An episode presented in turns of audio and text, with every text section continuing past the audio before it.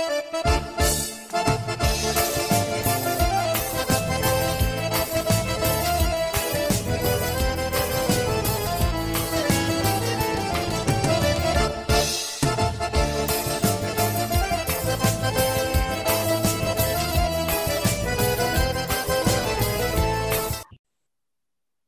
Bom, primeiramente, olá, fanbase Mundinho no Com. Estamos de volta para o lançamento de mais um episódio. Às vezes vocês me perguntam, né? Poxa, Andrés, esse episódio não era para ter sido lançado semanas atrás?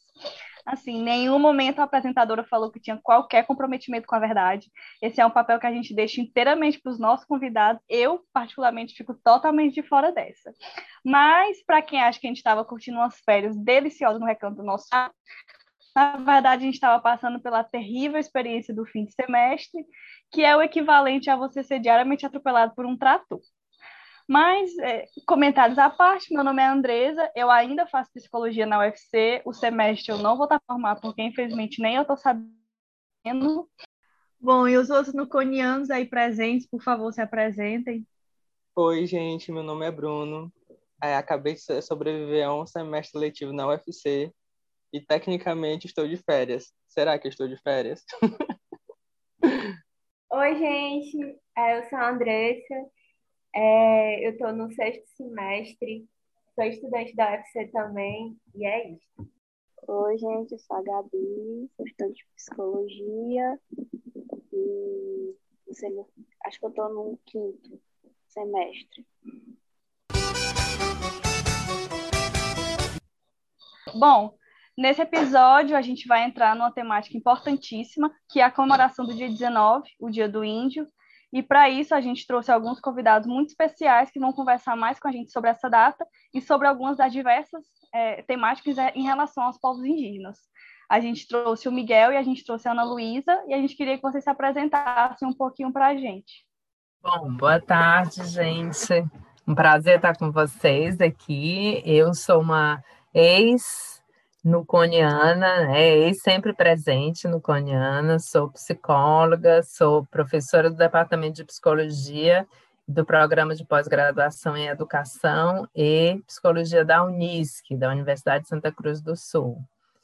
E venho trabalhando há 20 anos com os povos indígenas, mais especificamente com os Imbiá Guarani, no Rio Grande do Sul e Santa Catarina. Boa tarde para todos. É, boa tarde a todos e todas. Meu nome é Miguel. Eu sou nascido e criado no Piauí. É, durante muito tempo não me reconhecia enquanto indígena, né? Durante um processo muito violento de etnocídio que acontece, ainda continua um, um processo constante no Nordeste. Mas hoje estou em processo de reconhecimento étnico, eu e minha família junto ao povo Tremembé, né?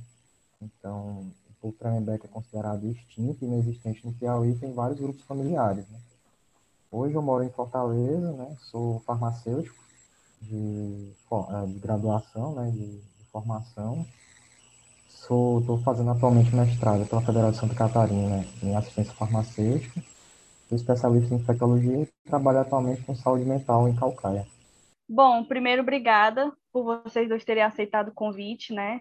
Terem tirado um tempinho para estar aqui com a gente. E agora entrando mais especificamente nas perguntas que a gente separou para dar uma guiada, é, primeiro eu queria que vocês comentassem um pouquinho mais sobre a comemoração do dia 19, que, é, que nacionalmente é conhecido como Dia do Índio. É, eu posso falar sobre o dia 19, né? Ele teve sua origem num decreto é, do presidente Getúlio Vargas, em 1943, que tomava por, muito por influência do Marechal Rondon, que já vinha fazendo diversos trabalhos com povos indígenas no Brasil, né? É, foi teve essa, essa, esse avanço desse reconhecimento desse dia, justamente por pontuar graças ao primeiro congresso indigenista inter, é, interamericano, né, que aconteceu três anos antes, né, em 1940. E isso foi um marco histórico, né, de certa forma, no, na América, na nas Américas e posteriormente no Brasil esse reconhecimento, porque de muito dava que havia uma inexistência de indígenas no Brasil, né?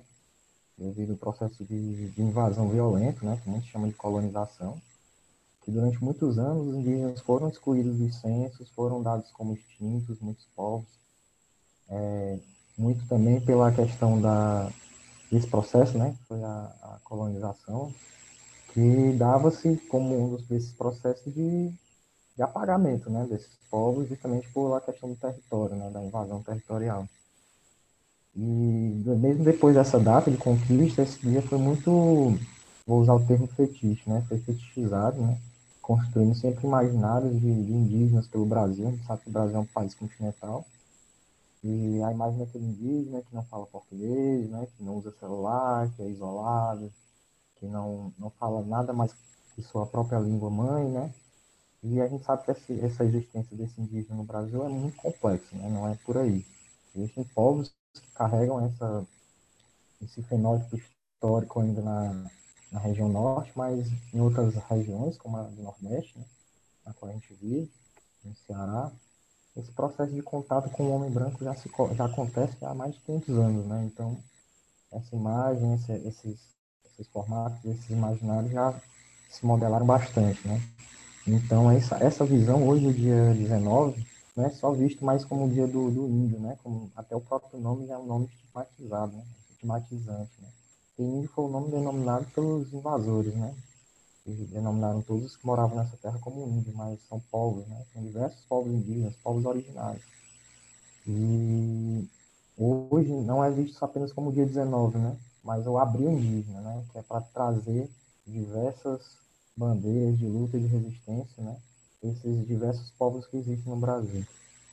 Quando a gente estava é, dando uma, uma pesquisada, né, para falar sobre o tema, a gente viu que tinham algumas, várias, como tu mesmo comentou, né, várias problematizações sobre o Dia do Índio, e teve uma entrevista que a gente leu no, estava até no site do G1, que eu acho que o nome do cara é Daniel Munduru, Munduruku, e ele estava falando que, na verdade, o, o mais adequado seria que se chamasse Dia da Diversidade Indígena, né?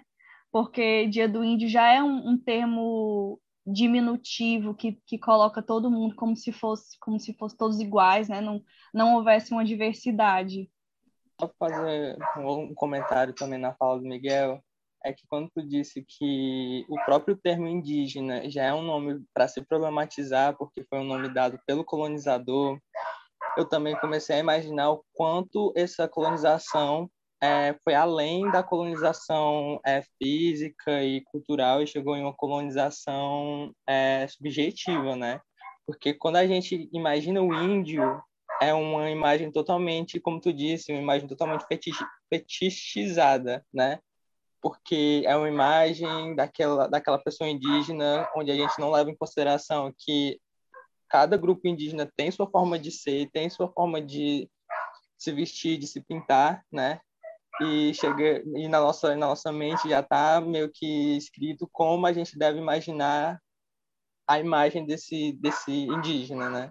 Tanto que o, termo indígena, não é o termo indígena, é o termo índio, né? É um termo bem, bem pejorativo, né?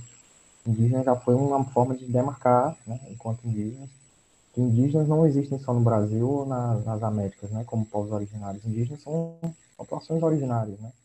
Então, esse entendimento vai muito mais além, né? Como, por exemplo, os, os maores são povos indígenas originários, né? São originários da região da Oceania, né? Então, é esse termo de trazer em busca aquelas pessoas que são nativas originárias de seus, de seus respectivos territórios, né? Entender que existem vários territórios, existem vários povos, existem várias nações, né? Por exemplo, a gente vê a Bolívia, que é um, um, um país vizinho, é um país plurinacional, né? Lá não é mais uma, um país único. É entendido que existem várias nações dentro da Bolívia, né? Porque existem vários povos. Isso é uma discussão que vai vir ainda muitos anos pelo Brasil, né? A gente vive um momento de grande retrocesso, tanto nas políticas é, indigenistas quanto nas políticas raciais, né? O indígena, é, é, no IBGE, no Instituto Brasileiro de Geografia e Estatística, só foi começar a ser incluído nas estatísticas nacionais a partir de 1991. Né? Então, durante toda a história do Brasil, o indígena ele era, era dissolvido em outras categorias raciais. Né? Então, tanto que a primeira denominação sobre os povos indígenas brasileiros em questão racial foi a denominação pardo, né? É, a Carta de Peru Vaz de Caminho, é, que foi o primeiro documento oficial sobre o Brasil para a Europa, foi dito que esses povos que aqui habitavam eram pardos e andavam nus, né? Então, hoje já existe uma discussão muito mais abrangente, inclusive sobre a categoria pardo, né? Que traz não só esse processo de etnocídio, de influenciamento, de apagamento do que a gente chama de etnocídio de povos, né? Mas a, como, como isso aconteceu, né? Foram tornando a gente caboclo, foram tornando a gente ribeirinho, pescador, né? E é, durante muitos tempos essas pessoas foram se apagando culturalmente e foram se dissipando para além da sua identidade é, étnica, né? Então foram se apagando. Então é, a, a, discussão hoje sobre o indígena no Brasil é muito ampla, né? A gente tem povos indígenas no norte que têm demandas diferentes das da gente daqui, do nordeste, que são diferentes dos povos do sul, né? Inclusive é uma questão muito complexa né? e demanda muita discussão cultural muito mais ampla, né? É, então, quando você contou sobre esses apagamentos, são apagamentos muito complexos, né? Que no dia do, do, do índio, né? Do 19, é colocado que tem, no colégio as crianças têm que colocar um cocá, fazer uma dancinha, bater a palma da música da Xuxa na boca, né? E, e é dado como se fosse um dia comemorativo, né? Mas na verdade é um dia de resistência para falar das nossas terras que foram que foram apagadas, nossa língua que foi cortada, né? Que muitos povos tentam retomar essas línguas e que é algo muito mais profundo, né? Sobre a questão do, de, de direitos, de acesso a direitos como também de acesso à vida, né? Ter direito à vida. Tanto na, nesse período complexo, né, da pandemia, muitas pessoas questionavam, né, por que os indígenas são grupos prioritários, né? Então, como é um, um, uma questão de, de, acesso de direitos muito mais complexos, não necessariamente por ser, ah, é visto como indígena, merece ter, é, por exemplo, a vacina, mas que envolve maior taxa de letalidade, é, do, pelo vírus, mas por que essa taxa de letalidade? É pela questão biológica, todas as pessoas tentam levar para essa questão biológica, né? mas é por essas questões sociais. Né? Muitos, a maior problema dos povos indígenas é a insegurança alimentar, é contaminação por produtos de, é, agrotóxicos. São, a maior parte desses indígenas vivem em contextos urbanos, então violência, prostituição, existem problemas muito mais complexos que levam esses povos a, a, a serem culturalmente atacados, atacados fisicamente também, né? Partindo também da questão de deslegitimação do povo indígena, é, no senso comum as pessoas pensam, poxa, tem um grupo indígena aqui perto da minha casa, esse grupo não precisa ter prioridade na vacina não, porque eles não vivem no meio da floresta em uma oca, né? Então eles não devem ser considerados indígenas. Tanto é que tem um grupo indígena aqui na cidade vizinha, aqui na região metropolitana de Fortaleza, em Calcaia, que é os Tapebas, né? Que é, no ensino médio a gente fez um todo um trabalho onde a gente convidou o, alguns representantes dos Tapebas para fazer uma fala lá na escola onde eu estudava. E eles disseram que muitas pessoas começavam a descredibilizar a, a tipo quem eles eram, né? Porque ah, vocês são índios e vestem roupas, né? Vocês não são índios. Vocês perguntaram, perguntam até se existe índio gay, né? Aí o pessoal, gente, claro que existe, a gente é um povo tão é, amplo quanto outros, né? São questões extremamente do senso comum, né? Aí a gente volta para aquela questão do, da imagem do índio que é dada para a gente, né?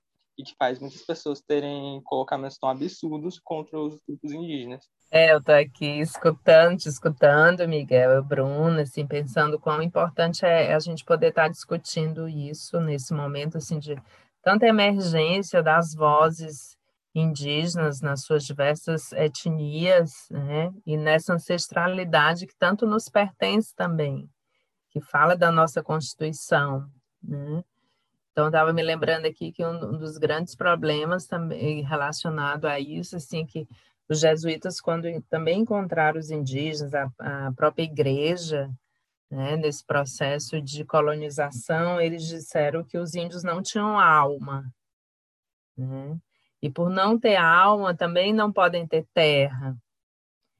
Então aí tu, tu e aí isso é algo que vai constituindo ainda, que eu vejo o nosso inconsciente coletivo, os nossos complexos culturais, desse afastamento com a figura do, do indígena, que ora é de negação e ora é de idealização.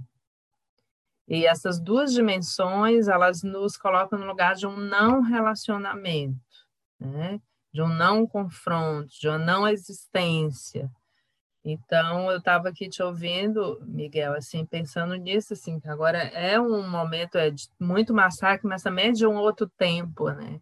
É de escutar, de rever a nossa história, e nesse processo de rever a nossa história, nos rever no compromisso com a história que a gente faz. Que é essa, essa, esse redimensionalmente, essa redimensão do humano, inclusive né, dessa relação do humano que esse debate nos coloca e que nos possibilita grandes avanços, tanto para a nossa ciência como para a nossa ética, né, a nossa convivência, a nossa vida. É como o próprio, assim, a nossa grande liderança, inclusive intelectual, espiritual, o Ailton Krenak fala, né, precisar de esse fim do, esse fim do mundo, né? Mas ele não especifica qual é esse fim do mundo, né, quando ele começa a falar sobre isso mas ele pontua muitas coisas, né? Inclusive como esse homem branco funcionou como arma biológica, né? Não no estrito senso de trazer a doença, né? Mas também, né? Tanto que a gente vê que diversas doenças que mais matam no Brasil vieram da Europa, né? Vieram da colonização. E, mas assim, numa perspectiva de, de diversas formas, né? olhar bem amplo. Quando você fala da igreja, né? Eu me lembro muito o contexto em que minha família começou a se dar esse processo de apagamento, né? Se a gente colocar hoje no Google é, povos indígenas em Viçosa, no Ceará, a gente não vai encontrar nenhum povo indígena em Viçosa, no Ceará, aqui, né, na Serra da Biapaba. Mas se a gente for procurar relatos, é, um dos maiores aldeamentos forçados, né? Quando eu digo forçados, é porque foram construídos à força, a gente tem que entender também que aldeamento um, é um processo de resistência, porque foram povos que conseguiram manter suas culturas, mas foram agrupados com muita força e violência no passado, né? E o aldeamento da Ibiapaba, que depois virou Viçosa Real e virou a cidade de Viçosa, foi um aldeamento gigantesco. Né? Inclusive onde hoje é aquela icônica e bela Igreja do Céu, né? Fica no alto da igreja da, da, da Serra da Ibiapaba, na cidade de Viçosa, construído sobre um aldeamento indígena, né? Lá era dançado torém, né, que é uma, uma, uma dança ritual sagrado para o povo tremembé, né, na qual estou me reconhecendo. E hoje é dado com instinto, né, indígenas lá, mas a gente sabe que meus familiares e diversas outras famílias são de origem indígena lá, mas como é representativo, né, colocar uma, uma imagem né, de, uma, de, uma, de uma construção, de uma uma coisa que reverbera na, na religiosidade para pagar, né? Tanto que o, o, indígena era visto sem alma, como o negro, né? Assim, fazendo um comparativo, pela Igreja Católica, pelos ingleses, pelos portugueses, os espanhóis, como a, o povo com pecado, né? Mas se a gente pegar o, o, pecado raiz, né? Aquela mancha de Caim que tornou eles negros, é a justificativa para escravizar né, o povo negro. Isso veio muito do, da guerra religiosa que acontecia né, entre católicos e muçulmanos e, e, por, e tinha, tinha isso, né? Tem que entender também que a guerra cultural foi uma guerra religiosa, né? E como os indígenas não tinham uma estrutura religiosa definida, construída, né? Era uma espiritualidade em uma relação com a natureza, e ainda é, né? Uma relação com a natureza, dos seres, com os ancestrais, eles conseguiram utilizar de diversas formas, né? Para usar da doutrina como uma forma de apagamento, né? Então, Inclusive, não é à toa que o Brasil é maior, um dos maiores estados cristãos do mundo ainda, né? É nesse sentido que eu vejo que é, é, é todo esse movimento que, que a gente está fazendo, participando, né? Dessa própria iniciativa desse podcast aqui, faz parte, assim, de um redimensionamento da nossa identidade coletiva e dos nossos processos pessoais também, subjetivos, né? Porque eu, apesar de não parecer assim, mas eu descobri digo fisicamente, né? Mas eu descobri só aos 33 anos que eu tinha origem é, Guajajara, da etnia Guajajara no Maranhão. E eu fui descobrir isso e aí comecei a pesquisar a partir de sonhos. Eu não tinha a menor noção, né? Eu sou cearense, quando eu saí, saí de Fortaleza, eu tinha 23 anos, eu não tinha a menor noção que existiam indígenas no Ceará. E nem que eu também fazia parte, né? Que eu, que eu tinha uma ancestralidade indígena. E a partir de sonhos, de processos mais imaginativos, eu entrei em contato com isso e daí comecei a pesquisar. E, e essa, e esse pesquisar também redimensionou a minha vida como a ideia de, de coletivo, inclusive de comunidade, né? Pensando, às vezes, meus alunos, assim, nas pesquisas, nas aulas de psicologia comunitária, eles dizem, professora, comunidade só existe com os indígenas. A gente não acredita mais em comunidade. Então, o que foi me levando a pensar esse papel também do, do, do indígena, desse movimento, né? de é, uma resistência ao sentido do que é a comunidade, de pensar as nossas práticas comunitárias. Dentro de um mundo que é tão individual, né, vem os movimentos indígenas, independente de onde, de onde vocês estejam morando, né, e vem falar da importância desse coletivo, dessa vida em comum, né, com todas as suas contradições. Então, esse é um dos aspectos que eu queria destacar, assim como o, o indígena trazendo esse, esse reencontro com o sentido da terra, do território, desde as questões físicas como as questões simbólicas também, né? que para a gente é tão perdido, como um desenraizamento que a gente vive. Né? Então, é uma chamada para um enraizamento coletivo e também pessoal, mais profundo. Isso que você fala é tão importante, né, que a gente falar das da nossas origens, de, de, nossas raízes, né, dos nossos troncos velhos, é, entendendo que a gente, não na questão árvore genealógica, mas nós somos árvores, né, nós somos galhos, somos frutos, um dia seremos sementes, né, para de nós nascermos outros, enfim. É, que se a gente parar, se eu parar para perguntar para, por exemplo, o pessoal do, do núcleo de pesquisa, para vocês, vocês sabem o nome dos bisavós de vocês, sabe? Quem eram os bisavós de vocês? É uma coisa muito profunda, né? E eu me vi tocado, porque até então eu. Isso já falando uma questão pessoal, né?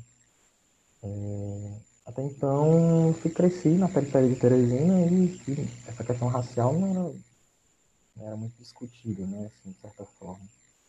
É, na universidade que eu fui ter esse contato, né? porque o movimento negro não, não me identificava como negro e os brancos me chamavam de asiático. Aí eu ficava, oi, asiático? De onde é que eu sou asiático, né? E que uma vez uma pessoa me chamou de índio domesticado que caiu a ficha, né? Por eu ser morador de Piauí. E quando eu fui investigar, meu avô era um Tremembé, já havia desaldeado criança, e que meus bisavós eram, tinham fugido da lei de terra, né? que foi estipulado em 1843, se não me fala a memória, memória que dizia que não existiam mais indígenas no Piauí, ou no, no Ceará. Né? Minha família veio da região do Litorânea, depois para Uruburetama, Viçosa, litoral do Piauí, enfim, tiveram que andar muito. E diziam que não existiam mais indígenas no, no, no Ceará, né? E, e logo depois da lei de terra, né, que poderiam ocupar essas terras que não tinham donos, né? Então era uma questão de grilagem, né? Isso sempre faz parte da história do Brasil. E quantas famílias fizeram isso, né? Quantos refugiados da seca tiveram que migrar para outros estados, né? Quantas pessoas griladas tiveram que ir para as cidades, né? Quantas periferias surgiram dessa questão territorial, né? É, e aí eu, nessa reflexão a gente descobre, né, que essas periferias que a gente vê tem muita questão indígena envolvida, né? nos grandes centros urbanos. E o importante, né, assim, a gente fala de memória, né, a gente pega estados-nações de outros campos, outros lugares, o quanto eles fazem a, a, busca da memória, da cultura, né, e a gente não. A gente continua naquele fluxo de, de não saber quem somos e sempre projetar, projetar em, em outros lugares, né, e que nossas raízes são tão profundas aqui, né, na, nessas terras de Pindorama, né? Que o pessoal veio chamar de Brasil, que a gente não, não se conhece, né? Quem eram nossos antepassados, né? E às vezes a gente não sabe nem o nome do nosso avô, da nossa avó, né? E que histórias carregaram por isso, né? É, tanto que por parte de pai eu achei, eu fui, eu fui buscar tudo, né? Fiquei muito curioso aqui, saber tudo. Descobri que minha bisavó, por parte de pai, que eu não imaginava que tivesse uma, uma origem direta indígena, tinha sido raptada, sequestrada e utilizada para para ter filhos, né, de forma forçada e violenta no interior do Nordeste, e a gente tem que falar isso. O interior do Nordeste foi feito, foi forjado da violência contra as mulheres indígenas, né? É, e essa é a história do Brasil, é marcada de sangue, né? E, uma, e de culturas que foram apagadas com força e violência, né? E a, a, gente não pode negar nossas origens, né? A gente tem que ir atrás, tem que buscar, não de uma forma irresponsável, né? mas de estar próximo. Tanto que é necessário tá, fazer esse, esse retorno justamente para a gente se encontrar, né? seja no campo espiritual quanto no campo físico, cultural. Né? É, é, uma, é uma conversa muito gostosa assim, de falar, né? porque a gente está falando de nossas histórias. Né? Que muito tempo quiseram calar a gente, né? como o, a liderança Tremembé, né? que é o Pajé Luiz Caboclo fala, né? muito tempo quiseram calar a gente, a gente tem que ficar calado, mas hoje é dia de falar, né? Para estar tá vivo a gente tem que estar tá falando. Né? Muito tempo teve que se esconder, né? Dizer que não era, e agora não, a gente tem que dizer que é, porque é momento de demarcar, seja a presença, como também demarcar nossos territórios, né? Porque tudo tem a ver com a terra, né? Isso aí. É, interessante, assim, a gente poder pensar que essa violência com a mulher indígena, ela reverbera até hoje na questão do feminino, da violência contra a mulher, né? porque impediram as mulheres indígenas de falar suas línguas, de ocupar um lugar próprio, de autonomia, e, e ao mesmo tempo elas amamentavam, né? Elas amamentavam, elas davam carinho. Então, tu vê que como a gente tem essa, essa forma que, que é subjaz a nossa Constituição e que é forte, que aparece, apesar de tanta repressão, e que hoje ganha um, um outro sentido, né? um sentido também de político, um sentido de cidadania, de, de dignidade e de reencontro com, eu acredito muito, né? E tenho procurado com a dimensão espiritual, assim, mais transformadora para a nossa existência. A gente, eu estava me lembrando de uma experiência que a gente tem trabalhado também com, com a questão indígena nas escolas. Né? Então, no ano, no, em 2019, a gente teve um, uma prática muito interessante com a Escola Educasse, aqui em Santa Cruz do Sul, que foi a, toda a semana, Semana Intercultural Indígena, que todos os alunos ficaram estudando e professores sobre a questão dos indígenas, sobre as raízes indígenas na cultura gaúcha. E aí foram dois indígenas, um, o Verá Rapoti, que é Guarani, e o Honório Souza, que é Caigangue.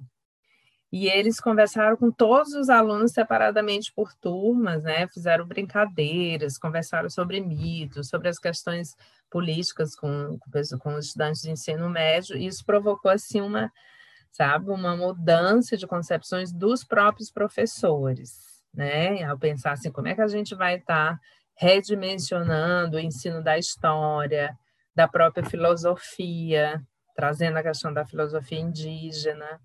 E agora a gente está fazendo, escrevendo, a gente está mesmo finalizando um livro, e um dos capítulos é sobre essas experiências, né, a partir de uma escrita colaborativa, dessas experiências, tanto que mexeu com os estudantes, com os pais e com os professores, a partir desses diálogos com os indígenas.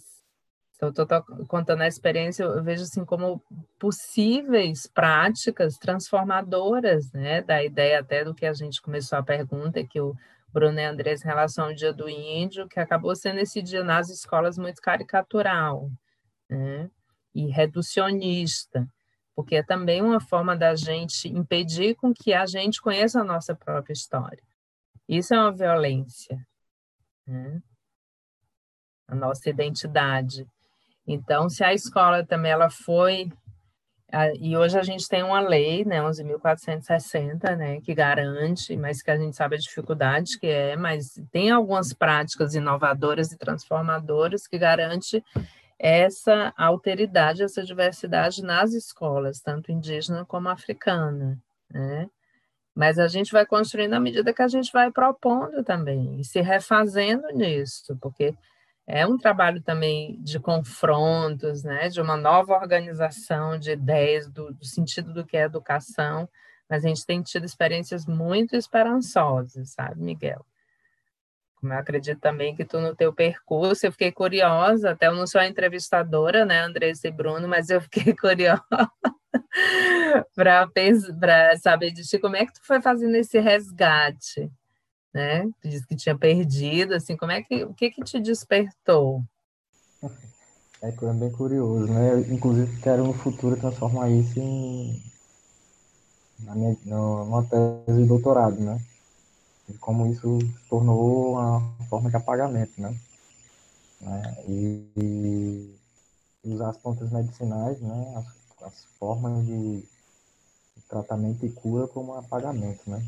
Da minha família e fazer um resgate, né? Como eu fiz isso. Na verdade, eu fui ouvindo. Eu fui ouvindo os meus mais, os mais velhos. Né? Primeiro minha mãe, minha mãe falando para minha irmã mais, a minha tia mais velha, que falou para a única tia viva do irmã viva do meu avô. E ela relatou de uma forma com duas frases que doeram muito, né? Eu perguntei, tia, tia Francisca, né? Tia Chica Bureta, né? Que a gente chama ela, né? A gente vai chamar de os Bureta. Chico, como é que a gente. De onde é a nossa origem indígena? Índio? Ah, não pode falar disso não, é proibido. Se for para falar disso, diz que a gente é dos negros, viu? Não, não, não diga que a gente é, é índio, não. A gente é lá da serra ali. Aí bastou isso para falar, né? Quando eu fui visitar meus familiares na Viçosa, né? Que fazia muitos anos que eu não ia, comecei a conversar e foi, foi todo mundo traçando, né? Um, um percurso geográfico, né? Depois, quando eu entrei em contato com as lideranças indígenas, né, aqui de Ceará, tive contato, eles falaram, olha, faz muito tempo que a gente está atrás desse povo Tremembé que subiu a serra, né, da Ibiapaba.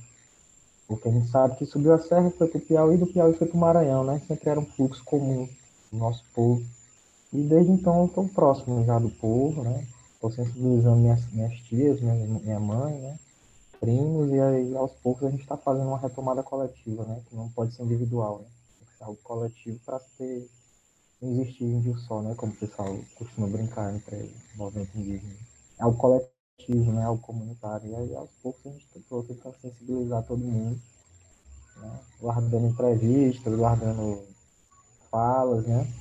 E, e me recordando, né? O contato que eu tive com, com meus avós, né? eles contavam muitas lendas, muitas histórias, lições para a gente quando era pequeno, né? Para meus primos. E isso foi não ficou perdido, né? Ficou guardado. A força disso, né, Miguel? Que não se perde, né? Apesar de tanta repressão, impressionante isso. É, partindo dessa fala sobre a questão de buscar a nossa ancestralidade, né? Eu estou estudando bastante questões de negritude, né? E eu me identifico bastante nesse, nesse quesito de que quem foram meus ancestrais, né? Aí, partindo desse ponto em comum, a gente vê como o processo de colonização, né, é, o processo europeu de é, misturar forças de tantos povos, de dizima, dizimação de vários povos, né, porque os povos indígenas da, da América do Sul e os povos africanos tiveram que conviver assim no jogados, né, Aí eu vejo essas, essas especificidades, especificidades que são parecidas das duas histórias e consigo ligar elas a essa questão realmente é colonizatória, né? Que você ser tirado de você a sua ancestralidade é uma maneira de você ser controlado, de você é, tá mais apto a ceder ao colonialismo, né? Ceder às novas as novas ideias, né, que chegam de maneira totalmente agressiva e a gente fica tipo à mercê, né? A gente não sabe de onde veio. E essa tua fala aí foi me tocou de uma forma diretamente, sabe, de buscar a ancestralidade, de saber quem são meus bisavós, nossa, eu parei para pensar e eu realmente não sei, né? E aí, como é que... Como o Guarani falou para a gente, o Santiago, de uma aldeia Guarani, ele diz assim, a gente precisa saber de onde a gente veio para saber para onde a gente vai, né? Para ter significado também do nosso presente. Bastante, sabe, assim, nesse nos trabalhos de pesquisa, assim, esse contato. Então, vários estudantes da universidade, a gente vai, leva eles para a aldeia, tanto de graduação como de pós-graduação, e tanto como a presença dos indígenas na universidade também, né? No, lugar de pessoas que ensinam, que trocam, que trazem um conhecimento, é, e isso está trazendo-se muitas modificações, inclusive na criação de disciplinas, de planos de ensino também dentro da psicologia, e no próprio pós-graduação em educação e psicologia, sabe? Assim, então é importante assim, também da gente trazer essas epistemologias né, indígenas e poder discutir isso na academia, né? poder fazer esse diálogo com esse mundo tão eurocêntrico que a gente foi se formando também. Então, assim, além das escolas, essa provocação que a gente tem feito, principalmente dessa relação, né, sempre colocando assim, o indígena precisa falar, né? Claro que a gente, como, como pesquisador, que eu não sou indígena no caso, né? Mas me sinto muito identificada e pesquiso e me relaciono, eu tenho uma fala daquilo que, que eu vou subjetivando e que eu vou construindo a partir dessas realidades mas a gente também considera muito importante essa fala do indígena, como a do Miguel, que tem uma força né, muito maior, que fala dessa história vivida, corporificada, e que a gente percebe que traz mudanças, sabe?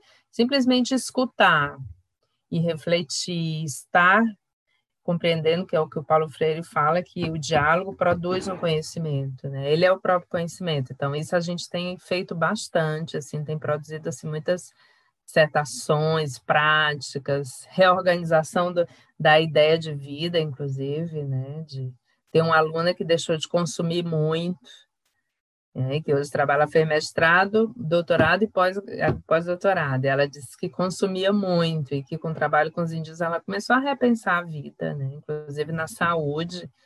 Então, vê que tem conhecimentos que vão para além de conteúdos. É uma forma de existência que muitas vezes a gente não achava que podia coabitar aqui nesse nosso mundo tão capitalista é, então individualista. A gente então, é muito evolucionário também. Queria dizer isso para vocês. Né? É, em relação ao que tu estava falando, Ana Luísa, é, da educação e das escolas, eu estava lembrando aqui que já tem uns anos, né, que foi instituída uma lei. Eu não vou saber falar com propriedade, mas eu, eu lembro que eu estava ainda na escola eu fazia cursinho e a gente tinha um capítulo, isso eu acho que era obrigatório, né? Você tem um capítulo falando sobre os povos indígenas, que foi uma forma que bolaram para tentar falar mais sobre o tema, mas a gente tinha, assim, sei lá, por ano no livro de história, uns 100 capítulos. E aí tinha um falando sobre povos indígenas de uma forma muito generalizadora, e assim muito que dava dava uma, uma, manutenção de estigma e preconceito porque e eram assim duas folhas. Era tudo que era falado ali de todos os povos indígenas do Brasil da América Latina teoricamente em duas folhas de um livro e que não mudavam de um ano para o outro.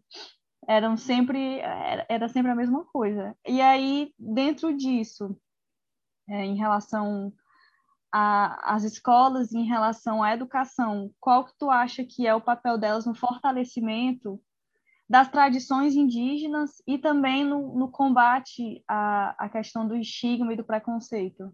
Como eu estava falando, que é fundamental o espaço da universidade e das escolas, né?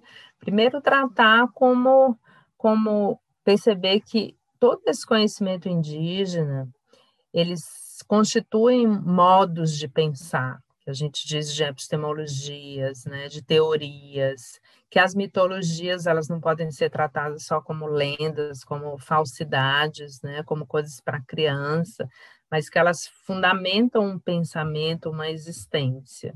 Né? Então, isso tem sido, assim, um dos pontos fortes do, dos nossos trabalhos, assim, de, de poder assumir na universidade a, os conhecimentos indígenas como epistemologias. Né? E escutar todo intelectual indígena, a gente usa esse termo, intelectual indígena, para um, um, indígena que é liderança, um indígena que, que que está ali nos movimentos, ou que está na universidade, ou que tá, e que tem a sua palavra, né? Porque voz, o indígena sempre teve, a gente não tinha era escuta. Então, na universidade, na escola, a gente precisa produzir esses espaços de escuta e de relação para que a gente possa ir redefinindo e tendo vivências, né?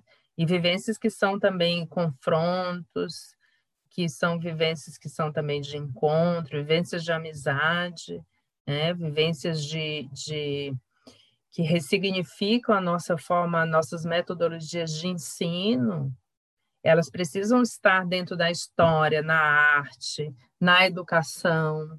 Né? E aí o papel da escola é fundamental, assim, nesse aspecto de precisa estar em todo ano. Ela não pode estar só no dia do índio, esses conhecimentos, esses conteúdos. Né? Como a professora lá do Educação teve a iniciativa de filosofia, ah, eu queria trabalhar filosofia indígena. Então, até tu reconhecer que existe uma filosofia indígena, o que a própria prática com os indígenas te faz repensar também determinadas teorias, né? e até poder pensar, como um cacique disse, é, quando a gente estava na constituição de uma escola Guarani, a outra pesquisadora que trabalha comigo, Maria Aparecida Bergamaschi, ele disse assim, eu tenho medo da questão das escolas diferenciadas, porque vocês aprendem tudo sentado e lendo, e a gente aprende aqui se movimentando, subindo em árvores, se relacionando com os animais, plantando. Então, o que, que ele está falando? De uma proposta inovadora de educação, de escola. Uhum. Então, quando tu assume que todos nós somos sujeitos e que temos saberes e precisam ser partilhados e que isso precisa estar no espaço também da universidade como aprendizagem, né, como epistemologia, como ontologia, tu está provocando grandes mudanças. Eu tenho uma experiência assim, interessante que, que me marcou muito, assim, uma vez a gente vieram os indígenas aqui para o centro, e eles passaram o dia todo vendendo artesanato. E eles não conseguiram vender nada. 10 centavos eles conseguiram, né? Meio de esmola. Aí no outro dia a gente levou eles para a universidade, que eles iam dar um curso. E aí eles levaram artesanato, tudo, e eles venderam tudo na universidade. Por quê? Porque agrega um valor. E aí eu nunca esqueço também um professor de histórias, ah, eu vou incluir no meu currículo, ali no curso de história, sobre aulas sobre os indígenas, porque eu nunca coloquei. Né? Então, qual é a diferença de estar num centro e de estar numa universidade? Porque ali tu começa o quê? Daí tem a questão cultural, a significação que se dá, o lugar da universidade como mediadora desses espaços, como aquela que qualifica também, que legitima e que também se coloca no lugar que, que deve ser transformada, repensada. Então, assim, a gente só repensa a partir do que a gente se relaciona, do que a gente conhece, a gente passa a respeitar. Né? E, e a ocupar os lugares dignos, os lugares que, merecedores que têm que ser ocupados. Né? Também eles, os indígenas como nossos mestres. E a gente como aprendiz. Então, esse lugar do não saber, que a gente, quanto universidade e escola, assume, e que desperta na gente uma curiosidade, um movimento, dinâmico, complexo de estar nessa relação. É, Ana Luísa, para ti, como é a situação da psicologia comunitária nas tuas áreas de pesquisa em relação aos povos indígenas? A situação da psicologia comunitária tem sido assim muito no sentido da gente eh, estar é, em relação, constituindo um aprendizado de outras cosmologias, repensando o sentido de comunidade, possibilitando que os indígenas estejam dando aulas na nossa disciplina, possibilitando que os estudantes possam ir para as aldeias, repensando as nossas práticas de intervenção, porque a gente não trabalha assim, ah, o que, que eu vou fazer como psicólogo comunitário na aldeia, vou, que intervenção eu vou fazer? Muitas vezes a intervenção é uma interação, é uma comunicação no sentido do Paulo Freire. Né? Então, é todo um trabalho assim, investigativo, de pesquisação participante, de constituir junto trocas e conhecimentos que favoreçam aos indígenas, né? como, por exemplo, ah, a gente tem formas de trabalhar a questão da terapia, né? nossas, que a gente aprende na universidade. E os indígenas do Guarani, por exemplo, têm uma outra forma, a partir dos seus rituais. Como é que eu vou fazer esse diálogo? Então, de que forma é que eu vou ajudar o fortalecimento dos indígenas para que eles é, eles possam dando continuidade aos seus rituais, se é isso que eles querem. Então, é um lugar que a gente se coloca assim de eu não tenho necessidade de fazer algo que eu aprendi na universidade, mas eu preciso aguçar minha capacidade de escuta, a capacidade de conviver e de acreditar que conhecimento é, é um diálogo profundo de um fazer fazendo, de um ser sendo, de um estar sendo, na relação com os indígenas, que, na verdade, é uma relação com cosmologias muito diferenciadas. Uhum. Então, muitas vezes me questionam quando me entrevistam, às vezes alunos, professores de outras universidades, tá, mas o que, que vocês fazem?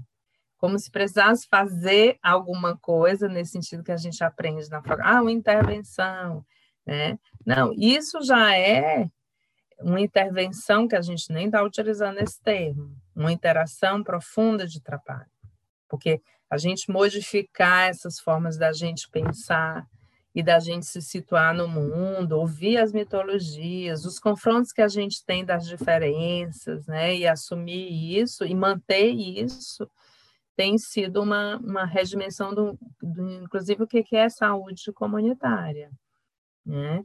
Eu escrevi, quero deixar aqui para depois vocês quiserem pesquisar nesse livro Bem-Estar e Saúde Comunitária, mesmo eu estava revendo para falar um pouco aqui para vocês, tem vários escritos, né? mas esse na ideia de saúde comunitária e repensar as práticas, repensar, inclusive, a ideia, alguns construtos teóricos da psicologia comunitária a partir da ideia de uma América profunda, né? que a gente precisa incluir mais a questão do mito, do sentido da terra, da palavra e do simbólico na psicologia comunitária. Então, os conhecimentos indígenas, nossas práticas também estão ajudando a gente a novas teorias que embasam o que que o sentido de um psicólogo comunidade numa, comunitário num, numa comunidade, né? E essa ideia de construir, de fazer junto, como uma ação de conhecimento. Bom, é, Ana Luísa, muito, muito, muito obrigada por ter topado, ter disponibilizado seu tempo para estar aqui com a gente. Foi realmente muito bom poder ter conversado contigo. Então, muitíssimo obrigado. Eu que agradeço, Andressa, Bruno, Miguel, Obrigado. prazer enorme conhecer Obrigado, vocês, escutar, Miguel. Quero continuar essa conversa, né? E dizer que o Nucon está no meu coração, né? Sempre, assim. Me chamem sempre, sempre que eu me sinto parte, assim. É muito importante para mim. Obrigado, Ana. Prazer em conhecer você. Bom, Miguel continua preso aqui com a gente. Miguel, a gente Miguel... ainda não vai te ofertar um, um habeas corpus, ok? Para continuar aqui com a gente. E, bom, entrando um pouquinho mais na tua área, é, que é a saúde, né? Eu queria te perguntar, no âmbito da saúde pública, como é que tu enxerga o acesso das comunidades indígenas e como é que ocorre o protagonismo dessas comunidades? Então, é, é um tema, é assunto bem complexo, na verdade. Né? Eu estava discutindo esse tema no, no mestrado, né? Na disciplina de antropologia da saúde. A gente tem que entender primeiro como surgiu a política né, nacional de saúde indígena. Né? Ela surge já no final da década de 90. Né? Ela até então era ligada à Fundação Nacional do Índio, né?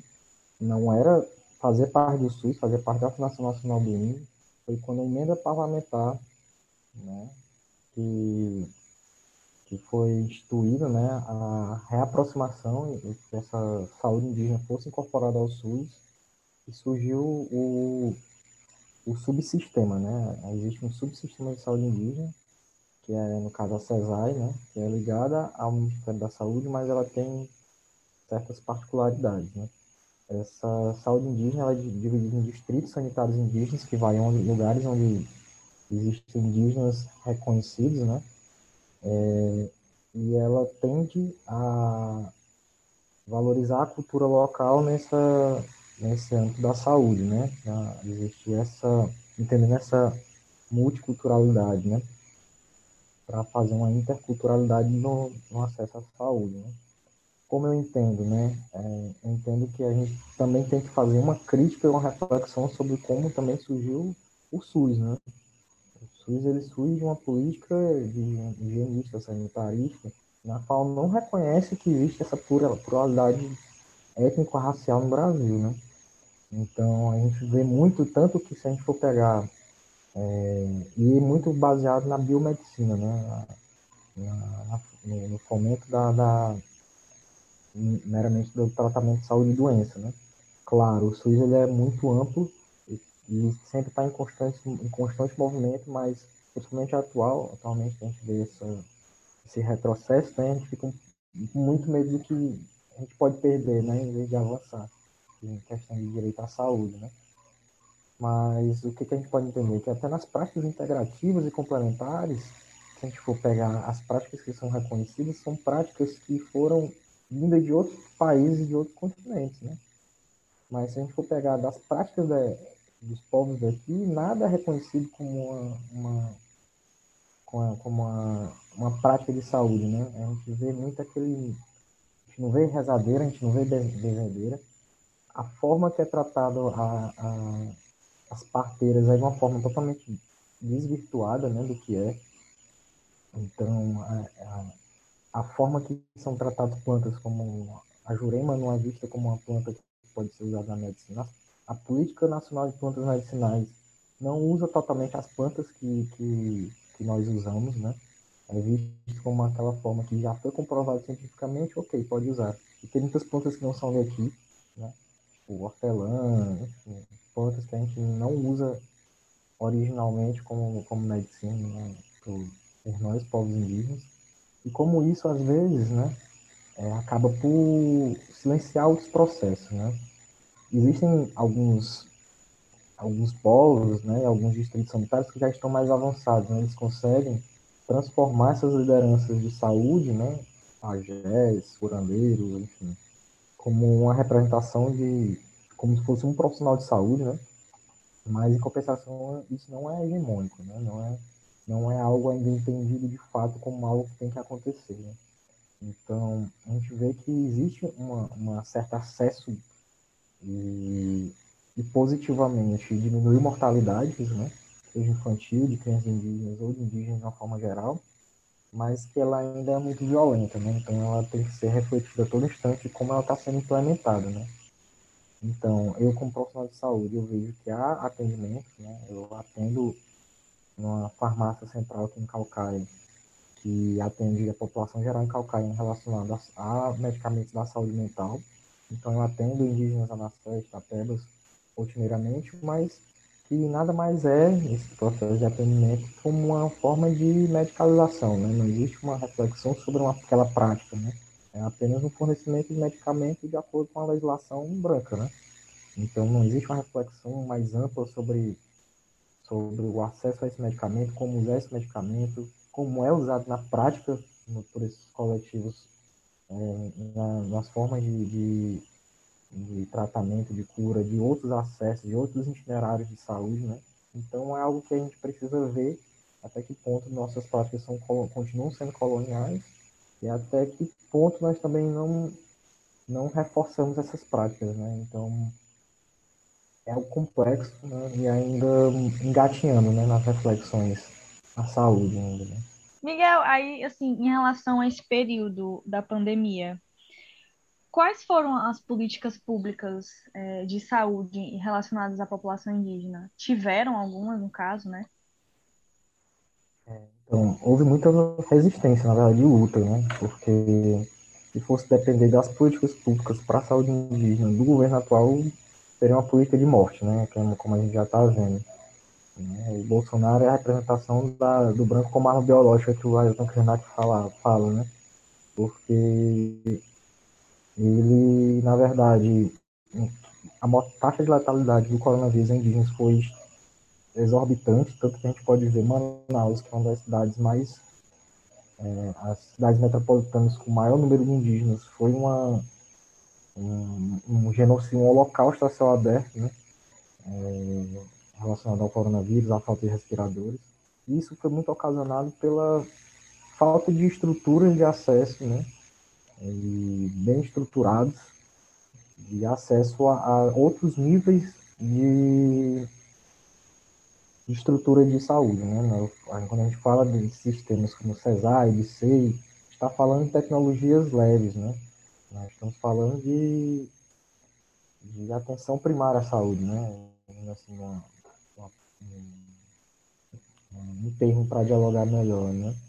E quando a gente fala de acessos laboratoriais, né, para, enfim, de respiradores de alta complexidade, a gente não, percebeu, né, tanto foi bandeira da PIB, foi bandeira de, de outras associações relacionadas à questão indígena, do CIMI, né, enfim, dos diversos aparatos que lutam, e tanto de auto-organização quanto de, de pessoas que são apoiadores da luta indígena, né, além também de pesquisadores, enfim, colaboradores de uma forma geral, é que precisava ter esses aparatos tecnológicos, né? Então muitos indígenas morriam no percurso para o hospital porque se encontravam em locais mais isolados, eram de interiores longe de, grandes centros urbanos ou capitais, né? Ou então porque essas pessoas que já moravam nas cidades, né, esses, esses povos, encontravam-se nesse aglomerado, né? Não existia uma, uma, um subsistema que abarcasse essa demanda mais complexa, né? Então, a gente nota que a fome cresceu no país e a, Inclusive a, a mineração também cresceu mais. Né? O, agro, agro, agronegócio se expandiu mais. Queimadas foram avassaladoras nesse período da pandemia. Então a gente nota que se a gente for entender saúde como um contexto muito mais amplo, na verdade, houve foi um retrocesso, né? De políticas públicas para a saúde indígena, né? Tanto que a própria vacinação, ontem saiu o relato que o subsistema de saúde indígena no Amapá, ou era Roraima, me perdoe, que eu não lembro bem o estado atual que, que aconteceu isso, estavam trocando as vacinas indígenas por pepitas de ouro, né? Para garimpagem. E eram vacinas para indígenas. Então a gente nota que existe um projeto mesmo de não política de saúde, né? Mas uma política de morte, de genocídio e etnocídio. E que a cada dia que passa a gente tem que reforçar que que é uma luta constante, né? É, é, continua esse processo de invasão constante, né? E como eu cito muito Krenak porque ele acaba sendo uma, uma referência político-ideológica, né?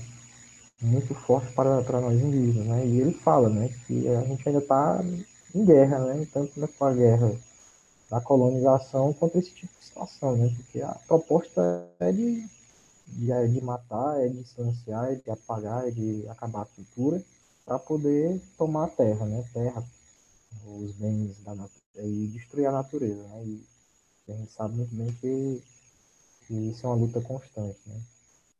A gente consegue enxergar esse, essa política de genocídio é, quando na mídia a gente vê notícias tipo aquela de um barco onde só tinha turistas que estavam fazendo uma tour pelo Rio Amazonas, chegando nas comunidades ribeirinhas é, feitos de só de gente rica, tanto do Brasil quanto do exterior, né? Que sem nenhum tipo de cuidado estava fazendo essa política do genocídio, né? Porque como arma biológica, levando tipo de, de perigo para essa população e onde estavam tratando basicamente a população indígena como se fosse, sei lá, nossa, olha gente, que exótico essa população aqui, vamos fazer um tour por aqui.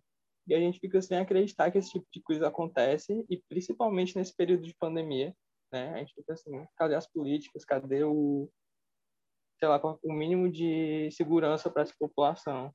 Né? A gente vê que não tem é uma política realmente toda voltada para ou não, para a morte das populações, né? Dessas populações.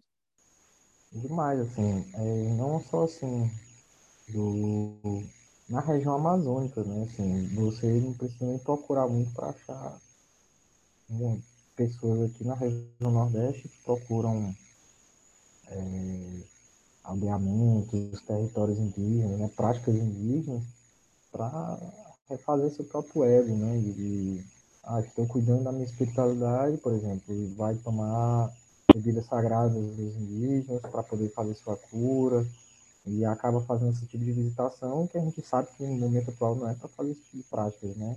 De imersão e de, de, de inserção. Né? Não estou dizendo para não, não haver mais esse tipo de relações, né? Pelo contrário, isso é para falar disso. Mas que a gente vive um momento atual de não, gente, vamos cada um isolar para poder se proteger e proteger os outros, né? Então, quando acontece prática desse, a gente, eu entendo como uma prática de, de genocídio, né? É você querer continuar o trabalho de Cabral de 1500, né? Bom, em, relação ainda à questão da pandemia, como é que tu enxerga o impacto dela sobre os povos indígenas? Assim, tu consegue fazer uma análise do antes do depois, antes desse período e como é que, que vai ser depois, como é que está sendo agora? A pandemia, ela foi uma, acho que um marco histórico, né, assim, né, no futuro, quando a gente for estudar, tanto que as pesquisas de pós-graduação, muitas mudaram nesse decorrer, né, de, de pandemia, então, porque muito se voltou a entender esse processo, né, de como a pandemia deu certo para a classe privilegiada do Brasil, né, tanto que eles começaram a enricar mais agora, enquanto aumenta o meio de fome, de de, de miséria no país, né? E na questão, para os indígenas foi diferente, né? A gente pode observar nitidamente que, principalmente nos últimos anos, as políticas começaram a ficar de enfrentamento contra os governos começou a se tornar mais evidente justamente por causa disso, né? É, além da doença em si, ela trouxe outros tipos de situações, né? É, está muito casado com a política, não tem como a gente não falar da política nacional do governo federal, né? Porque está casado, né? As principais pessoas que levaram doenças, né, coronavírus para os indígenas foram mineradoras, né? Foram garimpeiros, foram é, pessoas ligadas ao agronegócio, né? Então foi extremamente prejudicial, né? Porque além de, de lidar com a, com a disputa por pelas demarca, demarcações, defender seus territórios, não teve um agente biológico a mais, né? Então, não tem como não dizer que piorou, ficou cada vez pior, né? É porque lutar contra um, um processo complexo, né? Que é, que é estar vivo para não morrer de, de mercúrio, de não morrer de outros tipos de doenças e fome, ainda vem uma doença ainda mais letal para acrescentar, né? Então, coronavírus foi uma coisa que, para quem é pobre, preto e indígena, foi uma coisa que veio para sacramentar essa necropolítica, né? Da, da política nacional brasileira atual. É, acho que como se não bastasse, a gente está provavelmente na pior situação possível, vivendo uma pandemia, a gente ainda está vivendo essa pandemia no pior governo possível, né? Aí é, aí é, é complicado. Bom, a, gente chegou ao fim da, das perguntas programadas e não programadas. É, antes de encerrar, não, não, tá, assim, não tá no script, né? Mas, Miguel, tu teria, sei lá, alguma recomendação de filme, documentário, livro, artigo sobre a população indígena, os povos indígenas que tu tu acha muito massa, que, é, que a gente conheça também? Ah, tem muitos, né? Mas assim, de fácil acesso, né? Eu posso indicar o livro do. algumas coisas da Elton Krenak, né? Por exemplo, o livro Ideias para Adiar o Fim do Mundo, que é simples, PDF, dá para achar, além de ser barato também, se quiser comprar, é difícil. Fala sobre esses processos, né? De, muito que eu citei na, no podcast, né? E tem um documentário na Netflix que é Guerras.doc, que o primeiro episódio fala sobre a, a, luta territorial indígena, que também, inclusive, tem o próprio Ailton Krenar. É, tem um livro chamado A Queda do Céu, né, que é do indígena Yanomami, que é o Davi Copenaua, né, que é um livro excelente, assim, fala muito sobre essa, os olhares né, da, do choque cultural, né, e é bom, né, para a gente que é profissional de saúde, ler a Política Nacional de Saúde Indígena, né, estar tá do que é, como se desenvolve, como se desenrola. E tem um livro muito, um filme muito bom na Netflix, saiu agora há pouco, que são dos indígenas que foram para Manaus, né, e trabalhar, que é A Febre, o nome do filme. O nome do filme é Febre.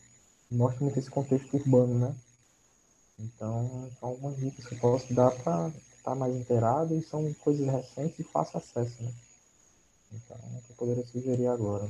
Bom, Miguel, muito, muito, muito obrigada por ter uhum. aceitado o convite, por ter aceitado participar com a gente. Peço desculpa também pelos imprevistos que a gente teve, deu um atrasado e tudo.